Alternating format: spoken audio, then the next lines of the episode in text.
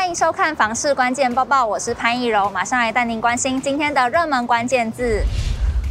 今天的热门关键字：价平量缩。永庆房产集团公布了最新的第三季房产前瞻趋势报告。观察数据可以发现，二零二二年的房市是呈现价平量缩的格局。另外，下半年也将会有四个变数影响下半年的房市。那我们现在就来看看永庆房产集团的业务总经理叶林奇怎么说。二零二二年房市呈价平量缩的格局，预估今年全年交易量在三十二到三十三点七万之间。影响下半年房市的四个变数：通膨、升息、经济情势跟房市政策这四大因素呢交织的影响。那我相信今年啊后续值得关注这四大变数的变动因素，来观察下半年交易的变化。再经过上半年的房市影响，政府的打炒房政策到底有没有奏效呢？依照数据来看，预售屋的转售量是大幅的增加哦。那我们继续来看永庆房产集团的数据分析。政府积极的打炒房呢，已经获致了相当的成效。从去年十十二月啊，这个公布打炒房政策之后，那我们来比较去年十一月份跟现在六月份相差到底有多大？所以整个呃这个预售屋转售的数量呢，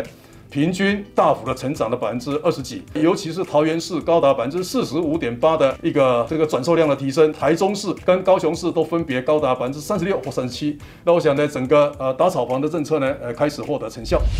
今天的精选新闻，首先来看到台北市公布了最新的实价登录统计资讯。台北市三月份的住宅价格指数为一百一十三点七五，比上个月上升了百分之零点二八，和去年同期相比的话是上升了百分之五点八四。各类型的住宅价格也是呈现上升的趋势，大楼的住宅价格指数跃升百分之零点四一，公寓跃升百分之零点一七，而小宅是跃升百分之零点四三。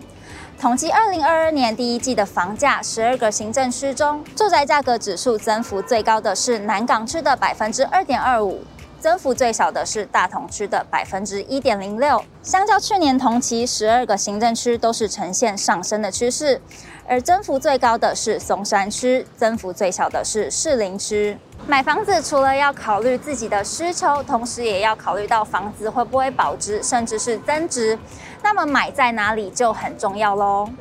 就有一位网友分享，最近刚卖出自家二十年前买的透天，当初以五百万元购买，现在以七百万元卖掉，这差价两百万元，其实扣除利息算是稍微赔了一点。那他纳闷，最近房价持续在涨，为什么就只有自己赔了呢？品家建设创办人胡伟良解析：只有一定规模的城市，才有真正的房地产投资价值。因为大城市才有居住需求，金融、生活机能、城市红利也都是重要的因素。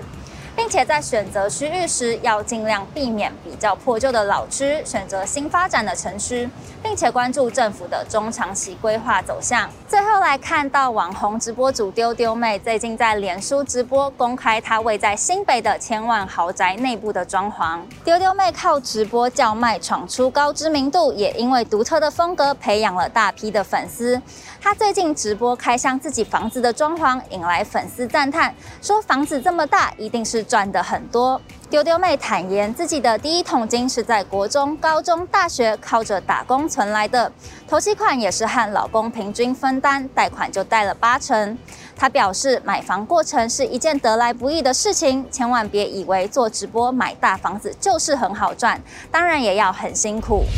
今天的买房卖房，我想问有网友提问：到底何谓首购？业务告诉他，太太名下有房也不行，而且太太名下有房当保人的话，利率会更高，是真的吗？网友给出回应，解释每间银行的规定都不同，有些是看夫妻，有些是看个人。也有人列出三点：没有买过房子，名下无房产，或是有房没有房贷的。至于房贷利率的话，也是依银行有所不同，不一定首购就会拥有最低的利率。如果你喜欢今天的影片，不要忘记按赞、订阅、分享，还有开启小铃铛，也不要忘记点开下方资讯栏的链接，了解更多新闻内容。